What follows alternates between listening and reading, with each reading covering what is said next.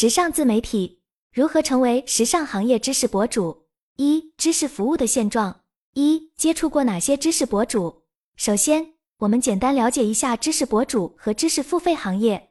现在有很多知识博主做的比较出色，比如形象行业的恩迪老师，商业类的罗振宇和刘润，以及樊登读书等。这些知识博主以他们的专业性和个性化吸引了大量的粉丝。他们的成功正好证明了知识付费行业的兴起源于人们对于个性化、专业化和高质量内容的需求，这就构成了我们对博主的评估体系：个性化、专业化和高质量。二、知识内容有哪些分类？我们尝试对知识博主进行分类，从用户角度和需求角度出发，将知识博主分为以下几类。首先，第一类完整学习后可以实现个人提升或者升职加薪的，以婚姻家庭。心理、写作、运动等为例，在这个分类中，我们有很多例子，如冷云时尚圈里面的商品企划课、美学商业变现课、建立个人 IP 陪跑课程、陈列共和的陈列师技能精进课程等。这些课程的共同特点就是，受众都是职业人士，他们通过学习这些课程，可以提升自己的职业技能，从而达到提升个人能力甚至实际收入的目的。比如知识星球就是一个专注此类课程的平台。第二类博主属于兴趣类、知识类，此类知识主要针对个人兴趣的精进拓展。为了能让大家更好的理解，我举个例子：服装行业的现象级 IP 大咖授课课程。虽然冷云老师认为服装本就是一个高度分散的产业，真正的现象级大咖非常少见，但从我的角度来看。千贝色彩和希曼色彩可以算得上是两个相对成熟的例子。在服装行业以外，其他的行业，比如李诞的幽默表达课程，我也将其归于此类。第三类博主类型是那些能让人凭借兴趣赚到钱，综合了前两者特点的混合型知识博主。围绕知识付费的问题，云友们提出了不同的观点。冷云博士认为，知识付费的门槛并不在于开始赚钱。而在于如何长期能赚钱。比如陈欣欣就提到，一件服装的价值是有限的，但用户对新衣服新搭配的需求还是很大的。我们要赚的不仅是一件衣服的钱，而应该思考从一件衣服出发，赚到后续搭配风格的钱。我认为要实现长期目标，就要做到系统化、分类清晰，同时按照用户需求去分类，比起按照领域分类更能落地。如果想要结合时尚行业与知识付费，就要考虑两个行业的合作方式需要基于对用户需求的准确把握，包括对知识内容的个性化、专业化和高质量要求，以及对用户需求的细分，提供符合用户需求的知识产品，从而实现双方的共赢。二、时尚行业与知识付费行业碰撞，产生新的商业机会。一、从受众来看，时尚知识博主怎么分类？我们可以将受众属性分类为三类，第一类是时尚从业者，例如米兰欧时尚教育；第二类是面向商家的，比如提供陈列师培训的陈列共和；第三类是面向消费者的，如大众穿搭课程等。现在市场上的穿搭课程丰富多样，消费者只需花费几十元就可以获得一堂入门课程。这些课程不仅提供了整体的形象管理。而且还能够帮助消费者提高他们的穿着品味。二、不同受众类型的诉求，上面这三个分类的受众诉求各有不同。第一类是提高专业知识，例如商品企划、设计师专业培训；第二类是提高销量，从战略定位到供应链，到设计，到销售，到陈列，到美学指导；第三类需求比较分化，年龄层不同，需求也不同。此外，时尚行业的知识博主或机构到专业层面往往很难跃迁，专业化需求极强，因此对于任何一个知识博主或机构，要同时满足这三类受众需求是极为困难的。冷云时尚圈是一个很好的例子，其课程主要以商业与职场为主题，包括课程讲授、猎头服务和广告营销等多元化的业务模式。对于冷云时尚圈而言，面向从业者的课程是其收入的大头。年终奖金主要依赖于赞助商，这样的经营模式让大多数参与者都能从中受益，因此能够持续运营七年之久。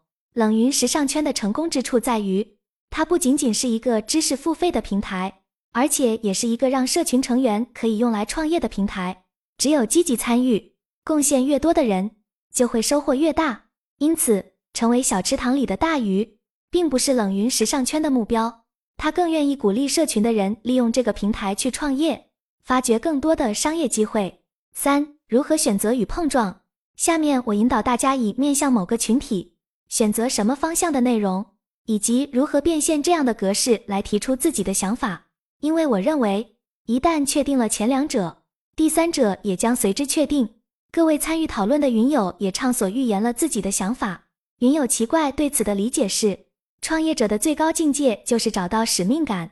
如果是他，会选择为那些能让他赚钱或开心的内容买单，而 Noon 则愿意支付那些能够简化专业知识的服务，因为这样可以减少他的理解成本。云友李磊认为，应面向大众群体，以自己的专业技能，例如定制服装。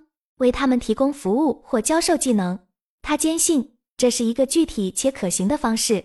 云友 Sandy 提出面向从业者和大众两个群体。对于从业者，他计划提供职业规划课程和变现课程；对于大众，他计划提供提升形象的课程和个人形象服务。我自己的目标客户是从业者，因为他们是最有可能为我们的服务买单的人。因此，我们的服务方向应尽可能专业化。并且需要特别关注焦点。我提出，我们应该具体到知识层面，才能形成一种有效的商业模式。而客户通常期待的是满足他们需求的服务，而这些需求可以通过交易来满足。关于变现方式，石花认为我们应该考虑是销售成品还是提供课程。这种思维是形成具体商业模式的雏形。知识博主是传播知识和服务的提供者，其选择的核心是选取何种媒介。在确定媒介时，我们应该考虑切入媒介和成熟媒介两个方面。更具体的说，选择媒介平台的起步阶段应该考虑三个维度：具体内容和方向人群受众扎堆的媒介，这个媒介这类内容的成熟度和竞争程度，以及这个媒介是否有大量的新增用户。首先，我们应选择用户群体集中的媒介，然后观察这个媒介这类内容的成熟度的竞争程度，最后。应该考察媒介的增长维度，看是否有大量新增用户。基于这些原则，我们可以调整和优化我们的方向和方法。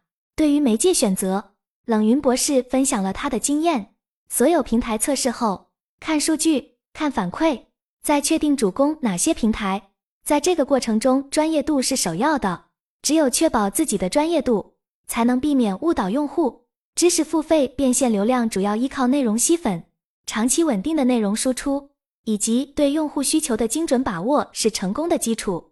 三、案例分析特 C 的穿搭博主。下面我来分享一个如何进行商业化的案例。这个案例主要是关于如何通过发展知识型穿搭博主，结合课程和电商进行变现。我们的目标客户群是南方四十岁以上的精致女性。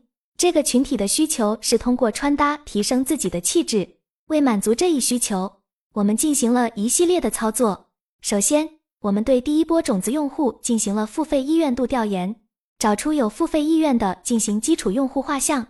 接着，我们制作了一个基础课程，价格在二十元以内。然后根据用户画像进行投放，分析各种数据，以判断是否能放量和需求如何。这个商业模式的成立条件是转化率和收入。我们用广点通这样的投放后台进行观察。根据我们的测试，我们找出了客户想要的搭配需求，验证了二十元的课程可以成功转化为两千九百九十九元的课程。最终，我们开始大规模投放，当前的总体投资回报率 ROI 在一点八左右。此外，我们还讨论了商业模式的持续性问题。冷云博士认为，一种商业模式的成功不仅要看它能否赚钱，还要看它的可持续性，能否在不依赖人力的情况下。继续扩大规模，而我则认为能够持续的行业类目非常少。目前来看，兴趣类的远远大于变现类的，因此我建议我们应向大龄人群发展，因为他们对兴趣的需求可能会给我们带来更多机会。最后，关于增长的策略，按照增长黑客的理论，大规模增长只有两种手段，一种是内容裂变，一种是花钱，也就是投资回报率大于一。